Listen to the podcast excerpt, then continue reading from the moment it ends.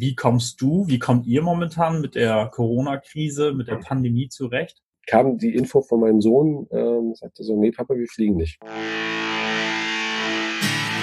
Green Secure. Mehr Freude am IT.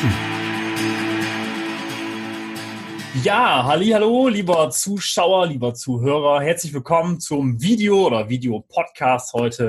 Ja, und ich habe einen ganz, ganz tollen Gast hier, und zwar ist es der Björn der Björn Stecher. Und Björn Hi. habe ich kennengelernt auf einer Veranstaltung von einer Netzwerkveranstaltung in Bremerhaven. Und da war der Björn auf der Bühne.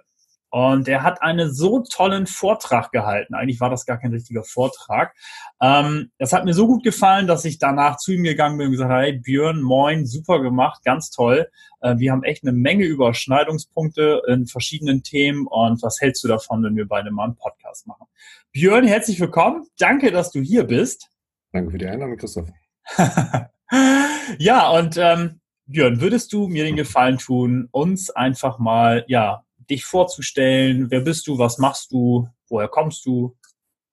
Sehr gerne, sehr gerne. Also nochmal, danke Christoph für die Einladung. Habe ich natürlich sehr gefreut, ähm, dich auch dann im Nachgang noch ein bisschen intensiver kennenzulernen.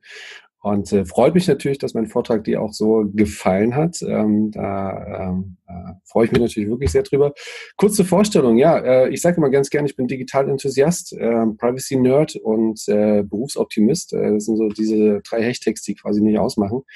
Ähm, äh, bin Geschäftsführer einer äh, Organisationsberatung, einer Agentur und äh, wir begleiten sehr, sehr viele Unternehmen im Bereich digitale Transformation. Ich glaube, wir werden in dem äh, Podcast einige Buzzwords bringen müssen, äh, um das kurz halten zu können. Mhm. Ähm, und äh, bin aber auch sehr, sehr gerne ähm, mit dem Thema oder beschäftige mich sehr, sehr gerne mit dem Thema Privacy und Datenschutz und äh, versuche so diese Implikation, die mit der Digitalisierung und mit dem Datenschutz einhergehen, zu ähm, äh, zu untersuchen, was das für die Gesellschaft äh, bedeutet. Und äh, das ist ähm, so ein bisschen das, was mich antreibt und was äh, quasi so die Etikette äh, mhm. mein Schild auf der Stirn. Mhm. Ja, du bist halt auch sehr vielseitig interessiert, deswegen sagte ich auch, ähm, da gibt's einige Überschneidungspunkte. Ähm, aber mal ganz kurz, Björn, ähm, wie kommst du, wie kommt ihr momentan mit der Corona-Krise, mit der Pandemie zurecht? Mhm, ja, ist natürlich auf jeden Fall, ich glaube, für jeden gerade eine mega Herausforderung. Ähm, wir sind äh, natürlich nicht systemrelevant, äh, auch wenn wir systemische Berater sind, äh, aber ähm, es ist schon ähm, beeindruckend, was natürlich andere Leute gerade leisten. Für uns heißt es, äh, wir sind äh, eine kleine Agentur. Ich habe das, mache das zusammen mit meiner Frau. Für uns ist natürlich auch die Existenzfrage ähm, gerade ganz oben. Schaffen wir das? Kommen wir gut durch die Krise?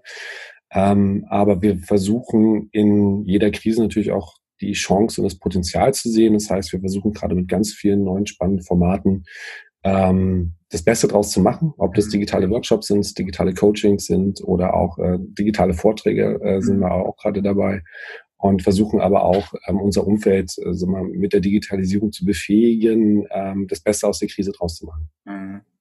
Aber es ist schon echt eine Herausforderung, sagen mhm. wir ganz, ganz offen. Aber auch mit Agile und Kanban kann man äh, die Kids zu Hause gut beschulen. Also das geht auch. Äh, wir haben ein gutes Kanban-Board gemacht. Also so ein bisschen die Methoden und Tools, die man hat im Berufsleben, mal intensiver auf die Privat. Ja, da sagst du gerade was. Ich ähm, mache immer mehr die Erfahrung, also es gibt alles Mögliche an Tools und Werkzeugen, aber ich mache immer mehr die Erfahrung, dass ähm, es muss alles geschult werden. Also es ist, ich bin doch immer wieder erstaunt, dass doch die Kids, die eigentlich damit groß werden, ähm, dass die doch echt auch in vielen Bereichen immer noch Schwierigkeiten haben. Also viele Dinge sind da doch nicht immer so selbstverständlich. Ähm, ich weiß, dass der Ruf anders ist, gerade von Älteren, die sagen, Mensch, die kennen das. Äh, deswegen, das wollte ich nur mal einwerfen zu dem, mhm. zu dem Punkt, was du da gerade sagst.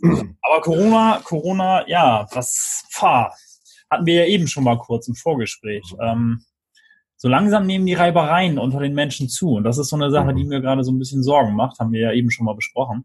Mhm. Ähm, aber, das hast du auch schon richtig gesagt, wir sind in, ähm, ja, in einer Branche, die, ja, ich will nicht sagen, eher davon profitiert, aber ich glaube, ähm, wir müssen erstmal anderen Branchen und anderen Menschen einfach in anderen Branchen erstmal herzlich danken für die ganze Arbeit, die die machen. Und ähm, ich glaube aber auch ganz fest, dass wir das gemeinsam alle packen, dass ähm, dass wir das hinkriegen, auch wenn es eine komplett neue ja, Herausforderung ist. Aber es ist, ähm, es, es, hilft, es hinterlässt bei uns allen ein, ein komisches Bauchgefühl, ne? Ja.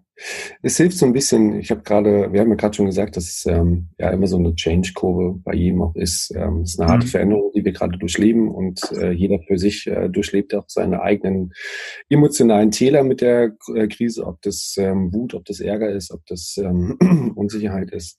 Mhm. Ähm, aber es hilft jedem, wenn man sich mal fragt, was, äh, Vielleicht, was willst du im September 2020 äh, machen und versuchst dich in die Lage hineinzuversetzen und vielleicht sitzt du 2020 äh, beim schönen Kaffee eben halt im Café mit deinen Freunden dann wieder beisammen und äh, kannst eben halt zurückblicken und kannst es jetzt vielleicht intensiver genießen und ähm, äh, ich glaube auch die Krise erdet uns alle so ein bisschen. Mhm. Das glaube ich auch gut. Ja, das glaube ich und hoffe ich auch, genau. Ja. Ja, ich hatte eben schon gesagt, wir beide haben uns ja in Bremerhaven kennengelernt auf einer Veranstaltung und äh, da warst du ja als Speaker auf der Bühne. Und ähm, was mich einfach mal so ein bisschen interessiert, weil ich das auch ganz gerne mache und das dann natürlich auch so ganz gern beobachte, ist, ähm, wie bist du eigentlich zu dieser Speaker-Rolle gekommen? Also war das schon bei dir immer so oder war das auch so ein Sprung ins kalte Wasser? Ist das so eine Leidenschaft von dir oder wie, wie kam das? Meine Frau würde jetzt sagen, äh, typisch extrovertiert und zu viel schnappen. ähm, hat sie recht. Äh, ja, es macht, es, es macht einfach Spaß, wenn du ein Thema fassen kannst, daraus eine coole Story machen kannst und ähm, mit dem Publikum ähm, und den Teilnehmern interagieren kannst und sie vielleicht, und das merkt man immer so schön, wenn man auf der Bühne steht, ähm, du in die Gesichter schaust und sie so nach links oben gucken, ah, spannend, darüber habe ich doch nicht nachgedacht oder hm, das war äh, ein guter Witz gewesen, eine gute Pointe gewesen. Und äh, sie hören dir eben halt zu und ähm, stellen dir dann auch danach nochmal komplett andere Fragen, die dich aber nochmal zum, zum, zum Nachdenken anregen. Ähm, insofern äh, war wahrscheinlich diese, diese innere Extro, also die Extrovertiertheit, äh, dass ich nicht aufhören kann zu reden, äh, das ist natürlich auch eine Kompetenz, die man braucht, ähm, und zu viel redet. Äh, das äh, ist, glaube ich, äh, irgendwie schon immer mit drinne gewesen. Ähm, bin ja auch sehr stark in der Politik verortet. Also ähm, da muss man quasi, da kann man gar nicht aufhören mit reden. Ähm, und dann eben halt mit dem Thema Digitalisierung hat sich eben halt oft angeboten zu sagen, hey, komm, ich erkläre euch mal, wie Digitalisierung funktioniert oder wie ich es verstehe mhm. und ähm, versuche euch da auf diesem Gebiet einfach eine Begleitung zu sein, um das Thema besser greifen zu können, weil es ja nur so schon ziemlich abstrakt ist, Digitalisierung oder digitale Ethik, was ja bei uns in Bremerhaven das Thema war. Mhm. Also ich finde unheimlich schön an dir, und das ist bei mir auch so, äh, dass wir beide, ähm, was das angeht, ähm, als relativ extrovertierte Menschen, würde ich mal behaupten, ähm, doch der These widersprechen. Alles im digitalen Bereich sind ja so Leute, die sich, ja, die nicht so nach außen gehen. Gibt es natürlich auch, habe ich auch viele Bekannte in dem Bereich. Ähm, aber ähm, das ist bei dir ja definitiv nicht so. Und das ist auch ganz wichtig, weil es kann ja nicht nur jeder ein introvertierter Nerd sein, sag ich mal, ähm, ich habe da ja auch so einige Eigenarten an mir, also wo ich mich dann äh, an irgendwelchen Nerd-Themen dann irgendwie verbeiße, ähm, aber es, es wird weniger, ich komme da mal weniger zu. Und äh, sicherlich ist das bei dir auch so ähm, mal gewesen und jetzt hast du natürlich einen ganz anderen Job, ne? Naja, auf jeden Fall. Klar, ich bin ja von Hause aus Jurist, also insofern kann, äh, sind es nicht die Bits und Bytes, sondern immer die Paragraphen, wo man sich drinnen verlieren kann. Du weißt selber, du bist auch im ähm, Bereich Datenschutz, Privacy. Ähm, das ist jetzt auch nicht so das Thema, was, äh, wo alle himmelhoch jauchzend aufspringen und sagen, boah, ich will der Erste sein, der sich mit dem Thema beschäftigt. Mhm. Also es, äh, eine gewisse Trockenheit ist da mit drin und man kann sich immer mit dem Thema auch verlieren. Aber das ist, glaube ich, ähm, ich weiß nicht, wie es, ich glaube, es geht bei dir bestimmt auch so die Herausforderung aus, ähm, trockenen Themen, auch vielleicht aus nerdigen Themen, sie aus dem Keller rauszuholen, Blumenstrauß ranzuhängen und äh, vielleicht nach draußen zu gehen und allen zu zeigen, hey Mann, guck mal, wie cool mein Thema sein kann. Mhm. Ähm, und dann musst du das eben halt auch so gut, äh, auch so verpacken und ähm, äh, auch gut nach außen bringen und äh, Story drum bauen. Mhm. Das macht schon Spaß. Mhm. Und es ist, weil es dir Spaß macht. Und das ist bei mir halt genauso. Ne? Also wir würden es ja nicht machen, wenn wir da keinen Spaß dran hätten. Ne? Genau, genau, genau. Also von daher, ja. Also mal, kannst du, was denn? Entschuldigung. Ich ja, ist es ist gerade, es ist in der Tat so, was ähm, die, die, die spannendsten Geschichten und die spannendsten Fragen kommen tatsächlich, wenn du eben halt auf so einer Veranstaltung bist, Vorträge hältst mhm. ähm, und dann eben halt Rückfragen kommen. So, da sind so Sachen, da hast du noch nie drüber nachgedacht und sagst so, ey, spannend, ja, cool, danke für den Input. Also Deswegen ist das in der heutigen Zeit durch das Vernetzen, aber auch bei, bei so Speaking-Rollen, sag ich mal, auf der Bühne, dieses Miteinander austauschen so wichtig. Deswegen finde ich das im Netz auch total toll, wenn man dann gute Leute hat, die auf Kommentare da, beziehungsweise die Kommentare schreiben, dass man dann wirklich einen ganz tollen Austausch miteinander hat und ähm, wirklich auf neue Ideen kommt. Ne? Da denkt ja jeder anders. Das ist ja, das ist ja das Interessante auch am Internet. Ne? Ja, das Kollaborative, in der Tat. Ja. Und sag mal, Björn, kannst du uns mal was ganz kurz zu deinem Lebenslauf erzählen? Also hast ja jetzt eben schon mal ein bisschen was erzählt, aber ich habe auch gesehen, dass du ähm, mal eine Ausbildung, also eine Lehre zum Industriekaufmann gemacht hast. Mhm. Ja, in der Tat. Ich habe sogar ähm, äh, angefangen mit, dem, mit der Lehre zum Industriekaufmann in, äh, im Damen-Oberbekleidungsgeschäft. Mhm. Ähm, das war damals ein Haute Couture-Laden aus äh, Frankreich, der dann aber während meiner Ausbildungszeit bankrott gegangen ist und ich dann äh, zu äh, Daimler wechseln durfte. das irgendwie nochmal ein ganz anderer Einblick war. Ähm, als Industriekaufmann Ziel, also von, von Darmuhrbekleidung zum Motorenwerk. Äh, das ist äh, ein ganz schöner krasser Sprung. Ähm, war aber äh, echt toll, spannende Erfahrung. Ähm, irgendwie war bei mir aber im Kopf mit drin, äh, dass ich ähm, irgendwie immer ähm, studieren wollte. So, das heißt, bin dann von Daimler raus, habe dann ein Studium besucht, wurde dann auch angenommen und ähm, habe dann während des Studiums ganz viele unterschiedliche Sachen gemacht, von Politik über, klar, Asta musste eben halt auch mit sein, ähm, und äh, hatte mich in diesem Bildungsbereich äh, ziemlich verbissen. Also alles, mhm. was so E-Learning anging, auch so Hochschulbildung, Hochschulpolitik und habe dort auch eine Zeit lang im Startup gearbeitet ähm, für E-Learnings und gibt's heute noch. Ähm, hat sich äh, seit äh, über zehn Jahren äh, ist es schon am Markt. Ähm, ja und äh, war da auch eine lange Zeit in der Hochschule gewesen und ähm, habe dann aber für mich 2012 beschlossen, ähm, nee, lass uns rausgehen, mach deine eigene Sache und habe dann versucht eben halt in die äh, mich selbstständig gemacht als Berater und alles was drumherum, was mit Digitalprojekten zu tun hatte, Bundesministerium mit beraten, Politik mit mhm. beraten, Unternehmen beraten und ähm, habe dann noch mal einen Schwenk gemacht, ähm, weil nur Projektgeschäft dann irgendwann auch nicht befriedigend ist, weil du sagst, du willst, also so ging es mir zumindest, ich wollte auch was bewirken, nur Projekte zu schruppen, war dann nicht so attraktiv und bin dann nochmal zur Initiative D21 äh, eine Initiative oder ein Verein für Digitalisierung der Gesellschaft mhm. und äh, habe dort vier Jahre lang äh, den Verein mit, mit betrieben, mit betreut und ähm, habe da spannende Leute kennengelernt, spannendes Netzwerk aufbauen dürfen und sich ganz tief intensiv mit dem Thema Digitalisierung Gesellschaft beschäftigt, was mich jetzt quasi, nachdem ich jetzt draußen bin, quasi gut gewechselt, jetzt bin ich Mitglied, ähm, äh, jetzt in der die Selbstständigkeit weitergeführt und intensiviert, ähm, immer noch umschlägt oder umtreibt, ähm, Digitalisierung, Gesellschaft, Stichwort Komplexität, was macht das mit uns, wie sieht unsere Zukunft aus und was bedeutet das für die einzelnen Fragen. genau. Hm. Ja, sehr interessant. Und da merkt man einfach, wie vielseitig jede Branche auch noch sein kann. Da gibt es so viele Möglichkeiten. Also das ist so, früher hatte man immer so dieses, ähm, IT, ja, ist nur so ein so ein Ding oder EDV und Digitalisierung und mittlerweile merkt man irgendwie seit ein paar Jahren, wow, das geht in so viele Facetten, in so viele Bereiche rein. Du kannst gar nicht mehr alles kennen. Wahnsinn. Ja. Und jemand mal Sachen auszuprobieren. Wir hatten, ich kann mich noch erinnern, 2009 war so ein super Wahljahr. Ähm, ging Twitter gerade so richtig äh, durch die Decke und wir haben so erste, also private Initiativen, Wahlschlepper, alles, das da hat man, hat man noch mit Blogs gearbeitet, hat man noch gedacht, mit äh, der Internet kann man das, äh, die Politik verändern und hatten erste Twitter-Interviews mit den Piratenparteien damals noch gemacht. Und ähm, das ist das echt Spannende, dass du die Schnelligkeit, die Dynamik wirklich viele Sachen ausprobieren kannst und etablierte Branchen damit äh, sag mal, so irritieren kannst, dass sie auch nochmal drüber nachdenken, was müssen wir eben halt auch anders machen. Und diesen Prozess zu verfolgen, äh, den auch anzustoßen, das ist, äh, das mhm. macht Spaß. Mhm, das glaube ich.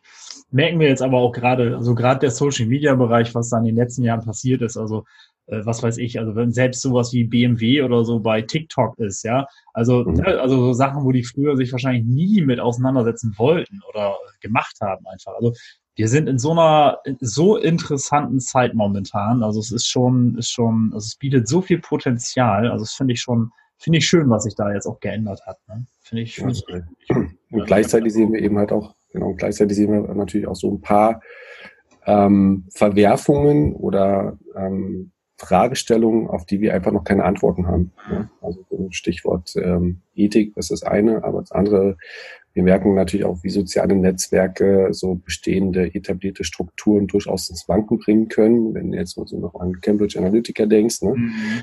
Ähm, und ähm, was das eben halt auch so für Krisensituationen sind, wie wir sie jetzt erleben, kann mhm. Digitalisierung helfen, kann aber eben halt gleichzeitig auch ähm, ähm, auch ein Multiplikator für, für Panik sein. Mhm. Und äh, diese Ambivalenz, die wir in, äh, in diesem Thema Digitalisierung sehen und spüren, ja. ähm, erleben wir in allen Bereichen des Lebens aktuell. Ob das im Bereich Bildung ist, ob das im Bereich der Verwaltung ist oder ob das im Bereich der Wir äh, Wirtschaft ist.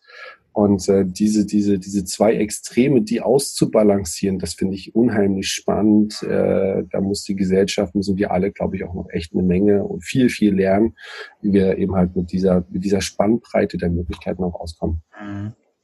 Ich fand den Punkt Ethik sehr interessant, den du gesagt hast, weil das in den vergangenen Jahren so ein, so ein Punkt war, der mich selber auch immer ein bisschen geärgert hat. Ähm, jetzt, ja, ich sag mal, so was das Verhalten im Internet angeht, so das finde ich immer so ein bisschen. Ähm, das, das, das letzte Beispiel, was ich bringen kann, ist einfach, da hat jetzt jemand bei Google My Business einfach bei uns eine Bewertung hinterlassen, die war ein Stern und ähm, hatte keinen richtigen Namen, hatte auch als Profilbild nur so ein Fake-Profilbild, also so ein, so ein, weiß ich nicht, so ein Symbol oder so und äh, hat auch keinen Text geschrieben. Also das ist auch nicht, dass ich mich da jetzt tagelang drüber ärgere. Mir war das klar, dass das irgendwann passieren wird. Aber genauso das Thema Kommentare unter YouTube-Videos, Kommentare in, ähm, ich sag mal, bei Zeitungen, Tageszeitungen oder beim Spiegel, ist ja egal, ohne jetzt Werbung machen zu wollen, was man da für Kommentare findet. Also was ähm, gerade so dieses, ähm, ja, diese Barriere, die fällt ja dadurch, dass wir das Internet haben, dadurch, dass man den Menschen nicht direkt ins Gesicht schauen muss, fällt ja diese Barriere oder diese Wand zwischen Menschen fällt ja weg. Ich muss ja niemandem mehr direkt ins Gesicht schauen und sagen, ey, du bist blöd, sondern ähm, ich, ich kann es ja machen, einfach anonym. Ja? Und mhm. habe jetzt irgendwie Nickname, Spitznamen und hau dann da einfach mal alles raus, alles, was ich auf diese Person projiziere. Ja? Da gibt's ja so einen tollen Spruch, der eigentlich sagt, das, was du in den Kommentaren schreibst, sagt über dich ja viel mehr aus als über mich. Und das finde ich ganz, ganz toll, diesen Spruch, weil da ist wirklich was dran. Ne? Und wenn du über YouTube mal schaust, was da so für Sachen passieren und Kommentare, dann denke ich immer so gefühlt 80 Prozent der Leute, die im Internet sind, was haben die für Dinge im Kopf? Warum, wo kommt dieser Hass her? Wo, woher kommt dieses, dieses, dieses Feindselige manchmal? Und dann denke ich mir andererseits wieder, nee, es gibt unheimlich viele tolle Menschen da draußen. Ähm, das ist immer nur so ein gewisser Prozentteil an Leuten, der aber wirklich nur, ich sag mal, projiziert auf eine bestimmte Plattform oder auf bestimmte Themen dann kommt und da seinen Senf ablässt. Ne?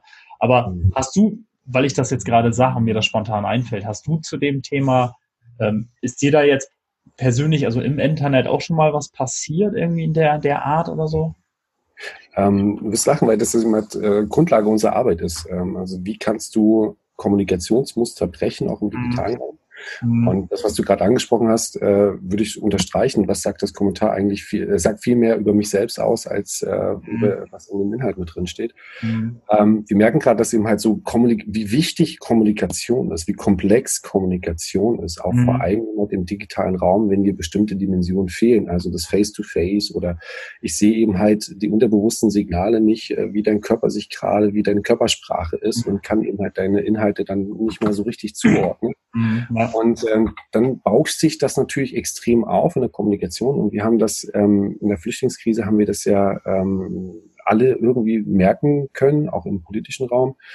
Und ähm, meine Frau und ich, wir waren auch sehr aktiv gewesen und haben uns dann aber auch gleich in den digitalen Raum begeben und in Facebook-Kommentaren und Facebook-Gruppen immer mitdiskutiert. Mhm. Und ähm, äh, erkennen da ganz spannende Muster, ähm, sowohl auf der guten als auch auf der bösen Seite. Ähm, die einen sagen, Flüchtlinge ganz schlimm und auf der guten Seite wird gesagt, na, aber du bist genauso schlimm, du bist, du bist eigentlich so schlimm, weil du eben halt äh, sagst, äh, dass man das und das nicht machen darf. Also man mhm. ist unheimlich schnell in der Wertung mit drin.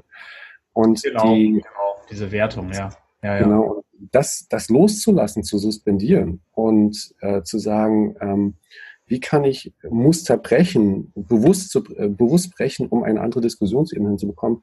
Äh, das wird die große Herausforderung auch in der Kommunikation der nächsten Jahre sein. Mhm. Und es funktioniert aus. Also ich habe vielleicht ein Beispiel. ähm, jetzt auch im Rahmen äh, AfD-Politik ähm, gab es auch jemanden, der immer wieder die gleichen Muster, ja, und die Systemparteien und äh, alle sind ganz schlecht und äh, gehst in eine Diskussion rein, da wird gesagt, ja, du bist ja auch so ein guter Mensch und so weiter.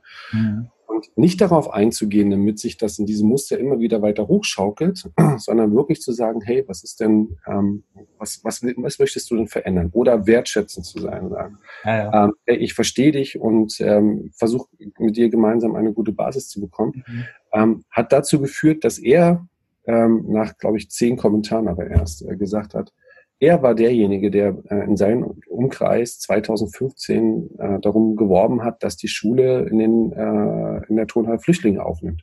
Mhm. Und hat, war total engagiert in dem Bereich. Das heißt, jetzt wählt er AfD, aber früher hat er sich eben halt ganz engagiert für die Flüchtlinge. Mhm. Und auf einmal, wupp, hast du eine Ebene, wo du sagst so, oh, wow, warte mal, du bist doch gar nicht per se schlecht, weil du jetzt mhm. irgendwie das und das wählst oder das und das tust, sondern wir haben eine Ebene mit drin, wo wir eine Gemeinsamkeit finden. Dann lässt sich ganz anders auch äh, ähm, reden. Das dauert im, im, im, digitalen Raum ein bisschen länger. Mhm. Aber wir alle sollten auch die, die, sagen wir mal, das, das moralische Narrativ intus haben, ähm, ähm, vorsichtig sein in der Bewertung und versuchen, einander zu ergründen, um herauszufinden, was ist die Landkarte des anderen und wo haben wir, wo gibt es auf dieser Landkarte Gemeinsamkeiten mit meiner Landkarte, um dann wieder zu diskutieren. Mhm. Und das zu üben, und das zu lernen, das ist, glaube ich, eine Herausforderung, die wir in den nächsten Jahren in der Gesellschaft ähm, aushalten müssen und äh, mhm. weiter, ähm, weiter lernen müssen. Mhm. Ja, ja, absolut, glaube ich. Mhm. Und es, fun es, fun es, funktioniert ja auch. Also im, im, im analogen Raum geht es auch.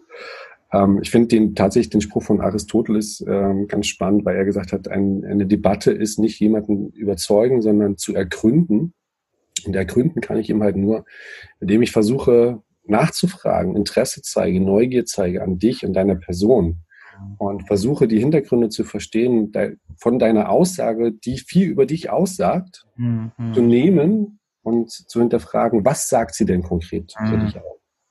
Und versuche dich als Person besser kennenzulernen. Mhm. Und ähm, wenn ich diese Neugier bewahre in der Kommunikation, ähm, glaube ich auch fest daran, dass ähm, du auch in der Kommunikation ähm, ähm, besser vorankommst.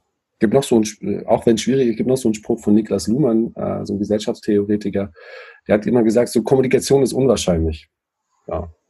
Und äh, das ist ein spannender Satz, weil er sagt auch, ähm, du, du hast eine unendliche Anzahl von möglichen äh, Sachen, die du in deinem Kopf denkst und dann aus dem Mund rausbringst. Mhm. Ähm, das ist aber nur ein Bruchteil davon, ja. von der Unendlichkeit. Ja. ja. Das heißt, du kannst eigentlich immer falsch liegen. Ja. Die Kunst der Gesprächspartner ist, gemeinsam sich an das Richtige anzunähern. Aber du wirst nie das Richtige hinbekommen. So, das ist, das ist Kommunikation. Das ist wie ein, wie ein Learning Battle ist das. Und das ist das, was wir, glaube ich, auch im digitalen Raum besser, besser verstehen müssen. Ja, das hatten wir eben und du auch ähm, über Kommunikation im Internet gesprochen. So. Und jeder, der jetzt zum Beispiel selber auch Mitarbeiter hat, der weiß eigentlich, wie komplex alleine Kommunikation auch face-to-face -face schon ist. Ja, das, was ich sage und meine, weil es für mich völlig klar ist, muss auf der anderen Seite gar nicht genauso ankommen. Und äh, das äh, erlebe ich im Prinzip auch jeden Tag. Und dass das im Internet natürlich dann noch schlimmer ist, weil man eben bestimmte Emotionen, Regungen, äh, einfach überhaupt nicht sehen kann. Also das ist, das ist hochkompliziert. Ne? Und ähm, früher hätte ich da vielleicht eher drüber geschmunzelt über so ein Thema. Und ähm, seit einigen Jahren weiß ich, wie wichtig das einfach ist. Ne? Also eben weil, weil das so, ja, total komplex, viele verschiedene Menschen, die ganz anders groß geworden sind und ähm, äh, und die sollen irgendwie eine Basis finden. Ja, und jetzt haben wir zwar die deutsche Sprache und wir wissen, was Rechtschreibung ist, aber äh, der eine denkt es so, der andere denkt es so. Ne? Das kann man viel, kann man falsch verstehen. Also von daher, das ist ein ganz, ganz wichtiger Punkt. Der hm. Punkt, den du gesagt hast, ähm, hast jetzt mehrfach auch gesagt, natürlich das Wort Komplexität. Das ist das, was, äh, worauf ich lange drum denke, sind wir in der Gesellschaft ähm, ähm, fähig genug, mit, den, äh, mit Komplexität umzugehen. Mhm. Ich glaube, wir lernen gerade, wie komplex Themen sein können, wie komplex die Welt sein können. Mhm. Und das wissen wir zwar auf der theoretischen Ebene, aber jetzt spüren wir es mehr. Mhm. Unter anderem durch die Digitalisierung und Kommunikation ist nichts anderes als ein komplexes ähm, Aushandeln von, von Informationen. Mhm. Und äh, dieser Umgang äh, mit Komplexität, darauf kommt es an. Und ähm, ich finde ja den Spruch äh, von, von Luhmann, den habe ich auch in der Präsentation gebracht, ähm, äh, die Instrumente zur Reduzierung von Komplexität sind Vertrauen und Kompetenz. Ne? Und äh, wir brauchen, auch wenn du auf das Beispiel Kompetenz guckst, äh, auf das äh, Beispiel von Kommunikation guckst, wir brauchen kommunikative Kompetenzen. Das heißt, wir brauchen da auch mehr Werkzeuge, auch Kompetenzen in dem Umgang mit digitalen Tools in der Kommunikation. Aber was eben halt ganz wichtig ist, und das ist das, was noch fehlt, ähm, ein stärkeres Vertrauen. Das geht natürlich mit Anonymität verloren. Ähm, aber mit diesen zwei Instrumenten ähm, gelingt es uns vielleicht, die, Redu die Komplexität ein bisschen eher zu reduzieren und ähm, da vielleicht auch ein bisschen ähm, gesellschaftskonformer auch die Kommunikation mhm. im digitalen Raum zu fördern. Mhm. Ja. Also auch deswegen so gut, dass bestimmte, ich sag mal, ethische Themen oder wie geht man im Internet um oder mit den Medien, äh, dass sowas auch immer mehr in die Schulen getragen wird, weil ich das einfach total wichtig finde weil ich äh, habe auch schon so einige Schulprojekte gehabt und dann habe ich die auch gefragt, sag mal, ähm, wenn dir das jetzt jemand antun würde, ob das ein Kommentar ist oder was auch immer, wie würdest du das denn eigentlich finden? Ne? Und dann denkt man eigentlich erst viel anders, denkt man eigentlich anders über dieses Ding. Also ja, ich glaube auch, dass das so ein Entwicklungsprozess ist, so ähnlich wie wir mit dem Smartphone lernen mussten, umzugehen und auch immer noch lernen müssen, umzugehen, wird das wahrscheinlich auch so ein Ding sein. Da muss auch jede Generation wieder seine eigenen Erfahrungen machen. Ähm, aber ganz wichtiger Punkt, total wichtig heutzutage, weil sonst ähm, laufen bestimmte Dinge echt aus dem Ruder. Das merkt man ja bei Facebook und den anderen sozialen Netzwerken ganz, ganz schnell. Ähm, ich bin da echt manchmal echt erschrocken, was so aus dem eigenen Bekannten- und Freundeskreis da für Sachen kommen und auch geteilt werden. Ähm, gut, jetzt könnte man sagen, ja, das Christoph, das sagt eine Menge über deinen Freundes- oder Bekanntenkreis aus. Ja, kann man sagen, aber ich kenne es bei anderen Leuten vom, vom Hörensagen her auch, wo die sagen, oh mein Gott, was ist da eigentlich los? Wo kommen diese Ängste her? Wo kommt dieser Hass her? Du merkst, das ist jetzt gerade wieder so ein großes Thema irgendwie für mich und ähm, ich will das mhm. gar nicht weiter vertiefen, aber du, du, du merkst, ähm, da gibt's echt eine Menge Redebedarf, ne? Ja, ja, ist richtig. Und deswegen ist es umso wichtiger, dass eben halt gerade in den, in den Schulen ähm, damit gearbeitet wird, eben halt ähm, auf die Welt vorbereitet wird. Stichwort digitale Bildung, das ist ja so ein, so ein Leidensthema ja auch, äh, nicht nur in Deutschland, ähm, aber mhm. dass ähm, wir eben halt die digitalen Kompetenzen für die neuen Instrumente, Tools, Werkzeuge, Räume mhm. ähm, unseren Kids eben halt beibringen, damit sie wirklich reflektiert und auch chancenorientiert, äh, wenn man die Potenziale aus einfachen Sachen wie Kommunikation oder eben halt auch aus äh, bestimmten Themenfeldern für sich rausziehen müssen. Mhm. Wir, müssen das, das ist, wir müssen das lernen, auch müssen wir lernen, ähm, ähm, wieder auszuhandeln, was für uns ethisch vertretbar ist. Mhm. Das, ähm, wenn du auf die letzten 30 Jahre guckst, wann haben wir da vielleicht, oder 40 Jahre, wann haben wir über Ethik gesprochen? Mhm. Wir haben funktioniert, wir haben konsumiert, äh, wir haben unsere äh, Arbeit und unser Leben versucht irgendwie zu strukturieren. Mhm. Aber jetzt in so einen Zeitpunkt zu kommen, wo wir wirklich äh, aktiv gestaltend ähm, ein Thema anfassen und deren ethischen äh, Auswirkungen Thema debattieren, debattieren und äh, da äh, in die Räume reingehen, dann haben wir das letzte Mal das gehabt. So und äh, das müssen wir auch lernen, müssen wir auch zulassen. Deswegen ist es äh, finde ich ganz wichtig, dass wir verstärkt, macht ja die Bundesregierung auch, äh, das Thema aufgreift und digitale Ethik eben halt ganz oben ansetzt. Und wir müssen das als noch nicht ganz Digital Natives äh, lernen, die ethischen Implikationen von Technologien ähm, bewerten zu können, Logiken verstehen zu können dort hinter. Unsere Kids, meine zwei Jungs müssen das eben halt auch äh, vermehrt eben halt auch lernen, dass sie eben halt Alexa nicht anschreien und versuchen auch mit Alexa gleich mit Bitte und Danke eben halt zu arbeiten halt so die, die kleinen Feinheiten, die es ausmacht. Ich sag immer ähm, bei unserem Alexa zu Hause, wenn mein Sohn da ist, äh, dann, dann, dann bitte ich Alexa immer. Also dann, dann rede ich freundlicher mit ihr, ja. Damit er nicht denkt, das ist irgendwie so ein Ding, was man doof behandeln kann, weil das äh, ist vielleicht ein kleines Kind, was groß wird, auch nicht gut. Ähm, aber mit solchen kleinen Dingen fängt schon an, ne? Ja, richtig, genau, genau. Das ist schon, alles sind, aber man merkt eben halt, dass eben halt diese Technologie uns verändert. Aber ja. letztendlich, ähm, ich sage auch, Christoph, ist, eigentlich ist es nicht, nicht neu. Guckst du in die Geschichte ähm, mit runter, ähm, mit rein und wo das Buch ähm, quasi äh, in Serienreife kam, äh, da gab es auch ein, ich glaube, ein, ein Wissenschaftler, der hat ein Buch darüber geschrieben, hat gesagt, äh, jetzt sitzen sie alle am Lagerfeuer, am Kaminfeuer, mhm. Lesen ein Buch und äh, die sozialen Strukturen der Familie werden durch das Buch kaputt gehen, war seine These gewesen. Ja. Und, äh, äh, eine, eine Verrohung der familiären Strukturen durch das Buch entsteht und das äh, müsste man doch verteufeln. Also wir sehen, dass eben halt immer wieder neue Technologien immer die gesellschaftlichen Strukturen durcheinanderwirbeln ähm, und äh, wir sie eben halt immer wieder neu aushandeln müssen. Mhm. Das halt auch für die Digitalisierung. Also ich bin auch immer ein Freund davon, immer mit These und Gegenthese und also immer so ein bisschen von zwei Seiten das zu beobachten, wobei ich ganz fest, und das ist so ein Ding, das rüttelt auch keiner bei mir weg, ich bin, was digital angeht, da wirklich, und das werde ich bei meinem Sohn natürlich genauso anwenden, ähm, ja, davon überzeugt äh, zu sagen, okay, lerne erstmal die analoge Welt wirklich kennen, interagieren mit Menschen, vernünftig zu reden, vernünftig zu schreiben und danach kann man dann irgendwann äh, mit dem digitalen Bereich intensiver agieren. Dass das parallel vorher schon mitgelernt werden muss, ganz klar, aber mhm. nicht unbeaufsichtigt und nicht ungeschützt, weil ich äh, beobachte da gerade in den letzten Jahren so Tendenzen, die finde ich gar nicht gut.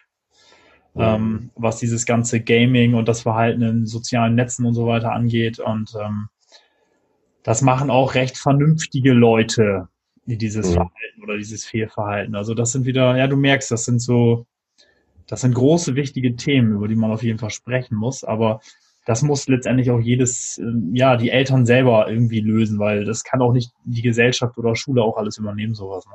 Ne? Und da wird dann aber, das ist dann so ein Punkt, wo, wo es dann auch politisch wird, ne? Wenn du den Digitalisierungsgrad in Deutschland anschaust, ähm, kann man ja in der Initiative D21 den Digitalindex gut ablesen, dann ist eben halt die Digitalkompetenz nicht gesellschaftlich breit ver vertreten. Ja, gibt es da irgendwie einen Prozentwert oder hast du da irgendwie eine Zahl? Ja, ja, ja. Ähm, es gibt, ähm, also aus verschiedenen Indizes wird es herausgebildet, also, ja. wie, ist, ähm, ähm, also wie ist der Zugang zum Internet, ja. Wie ist die Nutzungsvielfalt, äh, dann die Frage nach der Offenheit und die Frage nach der Kompetenz, das ist mhm. unterschiedlich gewichtet. Mhm. Äh, dann werden äh, ungefähr 200 Fragen äh, werden dann zusammengewürfelt, werden 20.000 Leute werden befragt und dann kommen aus diesen äh, vier Bereichen werden die Ergebnisse in einen Topf gemacht und dann kannst du dir vorstellen, wird ein Index gebildet und der Index sagt, ähm, 0, die Gesellschaft ist nicht digital und 100 Indexpunkte, die Gesellschaft ist extrem digital. Mhm. Und ähm, wir liegen, was glaubst du, wo wir, wo wir liegen? Oh, ganz schwer, kann ich dir echt sagen. Kann, nee, kann ich, nee, da, da möchte ich keine Einschätzung eingeben. Ähm, weil das ist auch in allen Bereichen total unterschiedlich. Also es gibt bei den Älteren welche, die ganz fit sind und auch welche, die unheimlich schlecht sind und bei den Jüngeren genauso. Ich kann da wirklich nicht, nee, sorry. Ja, alles gut, alles gut. Ähm, äh, da, also der gesellschaftliche Index, also Digitalisierungsindex von Deutschland liegt bei äh, 55 Indexpunkten. Und äh, das ist natürlich jetzt genau das ähm, aus den unterschiedlichen Altersgruppen und da zeigt sich natürlich eine unheimlich soziodemografische Vielfalt. Mhm. Was, sagen erstmal, was sagt erstmal die 55 Indexpunkte? Wie viel? Was ist das Maximum?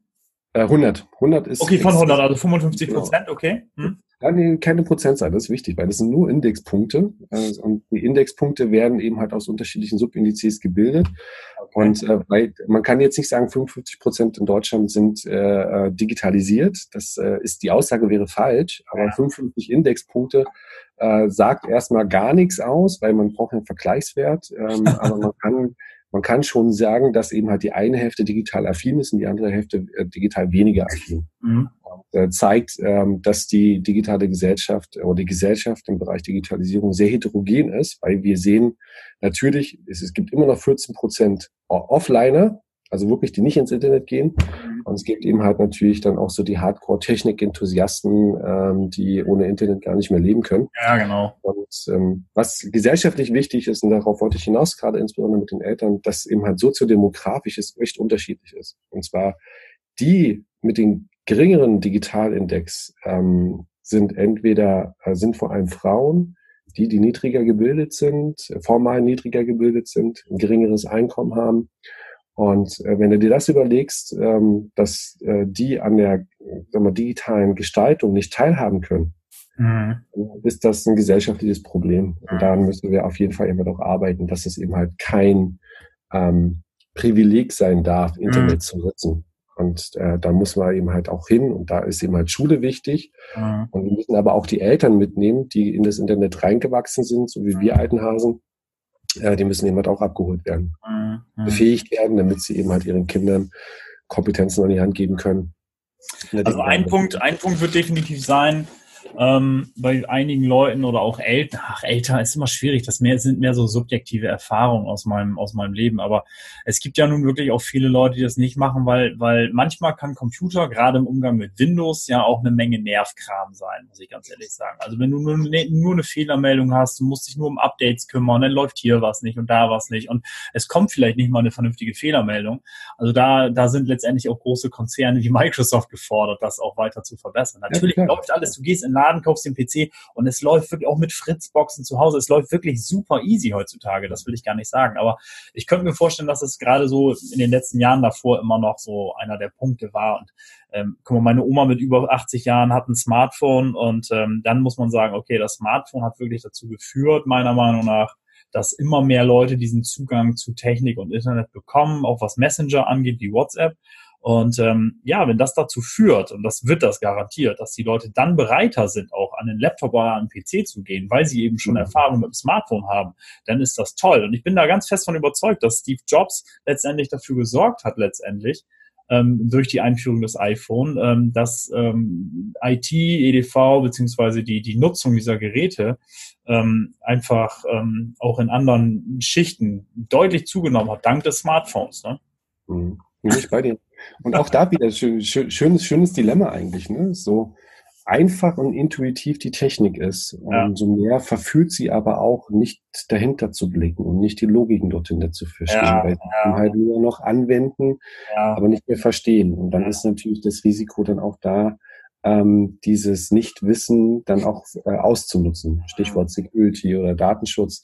Ähm, ja. Und da haben wir wieder so, ne, da wieder ein schönes Beispiel dafür, wie, wie wichtig es ist, die Leute eigentlich intuitiv und einfach an die Technik ranzuführen. Mhm. Je einfacher und simpel es aber auch ist, äh, ist die Verführung eben halt groß, die Logiken dort hinter nicht mehr zu hinterfragen, weil ich es auch nicht brauche, weil es funktioniert, das Gerät. Ähm, und ja. äh, das muss wieder ausgehandelt werden. Ne? Und das ist äh, wieder sehr spannendes Thema. Merke ich sehr, sehr gut hier äh, durch Praktikanten, die wir hatten, aber allgemein durch jüngere Leute. Ich bin ja auch in Schulen unterwegs und habe da sehr viel Kontakt auch zu jüngerem Publikum. Und das ist eine Sache, die ist mir wirklich stark aufgefallen in den letzten Jahren, ähm, dass das von jüngeren Leuten ganz oft nicht mehr hinterfragt wird. Aber es ist auch viel zu komplex geworden. Ja, also alleine unser Bereich. Ähm, du kannst gar nicht mehr alles kennen und auch können. Ähm, das ist so komplex teilweise geworden. Deswegen ist es schon wichtig, dass ähm, ja gewisse Grundlagen auf jeden Fall vermittelt werden. Also was IT-Sicherheit angeht zum Beispiel, da könntest du jetzt auf Schulungen gehen, du kannst alles machen, so. Aber ganz einfach, weil ich einfach nicht der bin, der jetzt allen Leuten alles verkaufen will. Klar verdiene ich gerne Geld, aber ich bin schon jemand, der, der dann überlegt, macht das überhaupt Sinn oder nicht.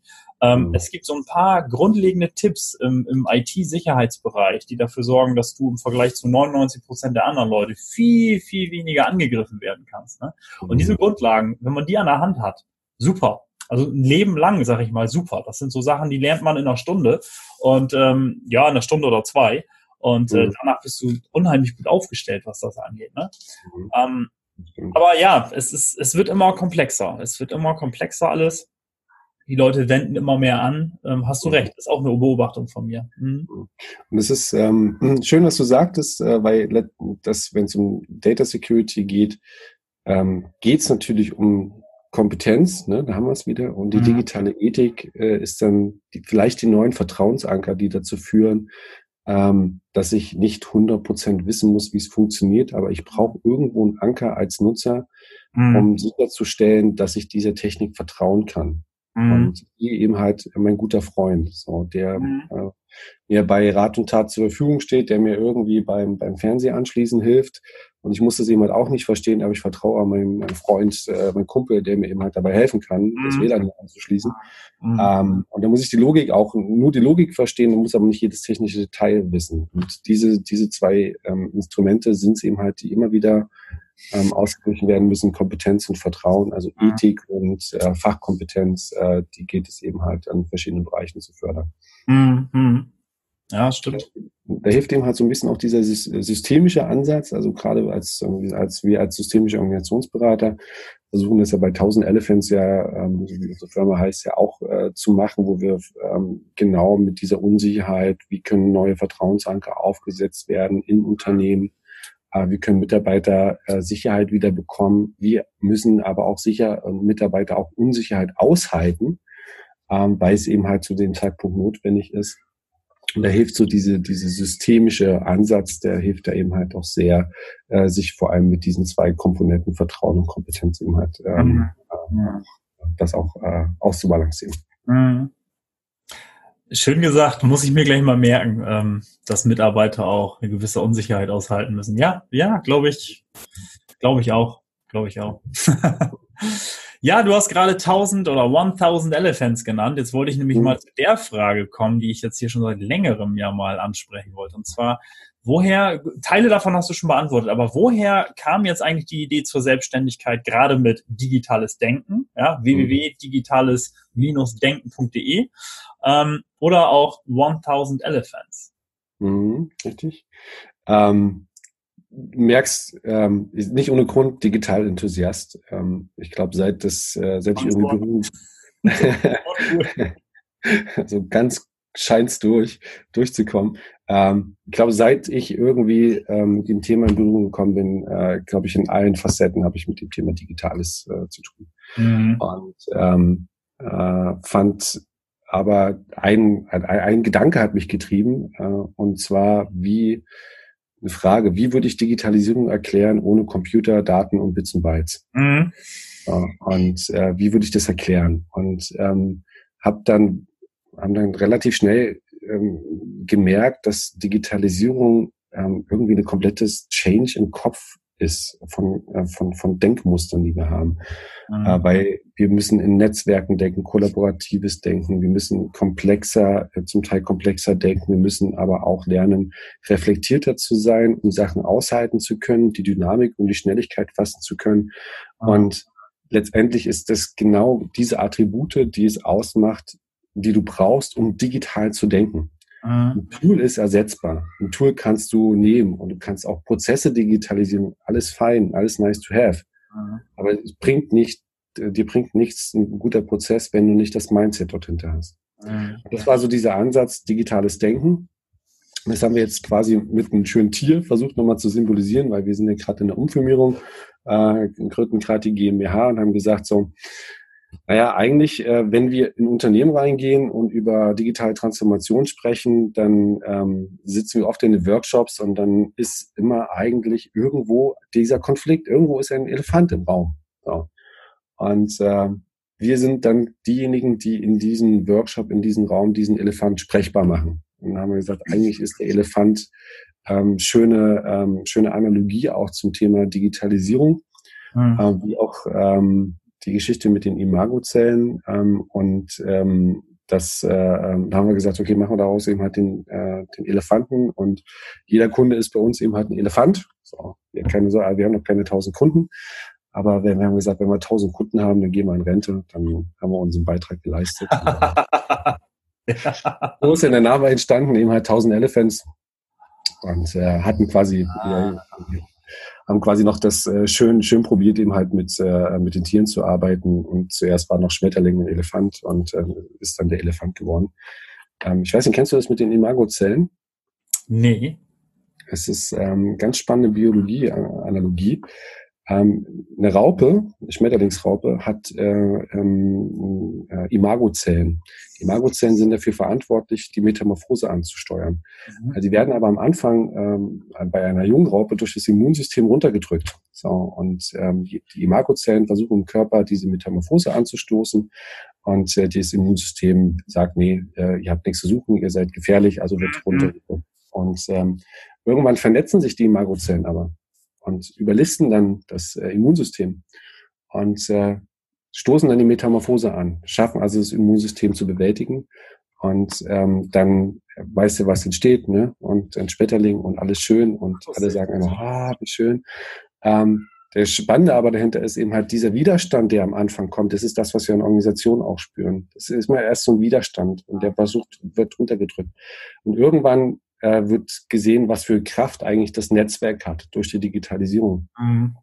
Was Neues zu schaffen, was Neues zu gestalten, das Potenzial gemeinsam zu identifizieren, um dann daraus einen Schmetterling zu machen in ihrer eigenen mhm. Organisation oder was Neues eben halt zu gestalten. Und äh, deswegen mag ich die Geschichte mit den Imagozellen, die passt auch gut auf die Digitalisierung. Ähm, aber dramatischer klingt der Elefant. Insofern haben wir uns dann dafür den Elefant. ja, das andere müsstest du dann ja wirklich immer in fünf Minuten erstmal erklären, ne? Mit den Zellen. Das ist ja immer, da kommt dann Erklärungsbedarf, ne? genau, bis man ist man schon im Unternehmensmarketing und dann ist man wieder so eingenordet, dann muss es jemand. Elevator Pitch, fünf Minuten. Das, das muss dann halt funktionieren. genau. Ja, jetzt haben wir eben schon über das Thema digitale Ethik gesprochen und ähm, wie hängt für dich das Thema mit Datenschutz zusammen? Oh, ganz, ganz, ganz, ganz besonders. Also Datenethik ähm, äh, ist ja auch, äh, gibt es ja einige Kommissionen, das war eine Bundesregierung. Ähm, ich finde, ähm, dass ähm, wir, wir haben ja im Datenschutz haben wir so verschiedene Dilemmata und verschiedene Probleme, die eigentlich Systeme, vom System her nicht gelöst werden können. Ähm, ich mache das immer an dem einfachsten Beispiel, mache ich das immer deutlich. Ähm, wir, es gibt den Anspruch der Datenminimierung. Ne? Äh, Datensparsamkeit und äh, dann guckst du nach links und nach rechts im digitalen Raum und sagst so, wo soll ich jetzt Daten sparen? Ähm, wo soll ich jetzt Daten minimieren? Ähm, und äh, was ist eigentlich zu viel, was ist zu wenig? Und da sind so, ähm, ich verstehe sie juristisch, sie sind auch sinnvoll, aber es sind in, ähm, in der gesellschaftlichen Denke ähm, gibt es da, glaube ich, ähm, Knoten, die man nicht mehr lösen kann. ähm, und äh, ähm, da braucht es eben halt auch andere, andere Ansätze und äh, ähm, auch andere Tools, ähm, selbst zu reflektieren, wie mein eigenes Datenschutzverhalten zum Beispiel im Unternehmen mhm. ist. Oder die Frage, ähm, wenn wir reden immer von Daten als Währung und äh, jetzt äh, überlege ich mal, was habe ich denn in meinem Portemonnaie? Da habe ich ja nicht nur ein 100er-Schein drinne, nee, ich habe einen 5-Euro-Schein, 10-Euro-Schein, manchmal sogar 2 Cent drinne. Wenn ich jetzt meine Daten versuche, in ein Portemonnaie zu stecken, dann kann ich doch die Frage zulassen, ähm, welche Datenkategorie für mich wie viel wert ist. Ja. Mhm. Und ähm, so dass mein Name wahrscheinlich nur, weiß ich nicht, ein Euro wert ist, aber meine äh, letzten Laborergebnisse sind durchaus eben halt ein Fuffi wert. Ne? Ähm, das heißt, wir fangen dann aber schon mal an zu differenzieren und anders zu strukturieren. Das müssen wir aber selber machen. Das kann uns keiner abnehmen, kann uns doch kein, kein Gesetz abnehmen. Um dann die Frage zu äh, beantworten, welchen, welchen Nutzen kann ich aus dem ziehen, wenn ich eine bestimmte Datenkategorie zur Verfügung stelle, um damit eben halt äh, Dienste zu bekommen. Und ähm, das sind so ähm, ähm, Themen, die in den ethischen Kontext mit reingehen, wo ich auch sage, da müssen Unternehmen auch unterstützen und ähm, den ähm, Nutzer befähigen. Ähm, ich sag befähigen, das klingt gerade noch ein bisschen abstrakt, ähm, weil wir, ich habe das Gefühl, Datenschutz, vor allem beim Unternehmen, wird im Kern als Sanktionierungsinstrument gesehen. Das mhm. ist nur ein Sanktionierungsinstrument. Ich muss es machen, weil ich sonst Ärger bekomme. Mhm. Oder ich muss es machen, weil mein innerer mein Datenschutzbeauftragter mich ärgern will. Mhm. Aber wenn wir mal versuchen, Datenschutz als Befähigungsinstrument zu verstehen, dann kommen ganz neue spannende Dimensionen hoch. Und zwar, was muss ein Unternehmen äh, darüber hinaus tun, nicht nur die Gesetze einzuhalten, sondern was kann das Unternehmen darüber hinaus tun, Leute in den Themenbereich intensiver, besser abzuholen, damit sie Datenschutz bewusster oder datensouveräner arbeiten und äh, sich verhalten können. Mhm. Ähm, was könnten wir, was könnten Unternehmen in diesem Bereich machen? Welche äh, Vertrauensmechanismen müssten sie zur Verfügung stellen? Stichwort Corporate Digital Responsibility. Ähm, was können sie, wo können sie ähm, digital äh, Bereiche unterstützen, um da ähm, äh, einfach ähm, integrer auch aufzutreten? So, und äh, ich glaube, sowas, sowas brauchen wir, um diese systemischen Dilemma oder systematischen Dilemma im Datenschutz, von denen ich am Anfang erzählt habe, aufzubrechen ähm, um ähm, wirklich einen wirksamen Datenschutz ähm, in Deutschland und auf der Welt auch zu haben. Mhm.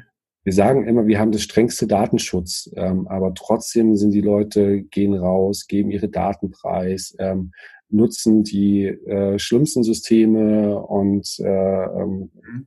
nehmen davon keinen Abstand, weil anscheinend ihnen die, des Risikos nicht wert ist. Weil wir emotional gesteuert sind, ne? Ähm, genau. Und wenn wir vertrauen, weil ein guter Freund sagt, WhatsApp ist toll, Facebook ist toll, ähm, dann gehen wir dahin. Das ist so ähnlich wie als Selbstständiger äh, ein Auftrag. Über eine Weiterempfehlung hast du den Auftrag, ja.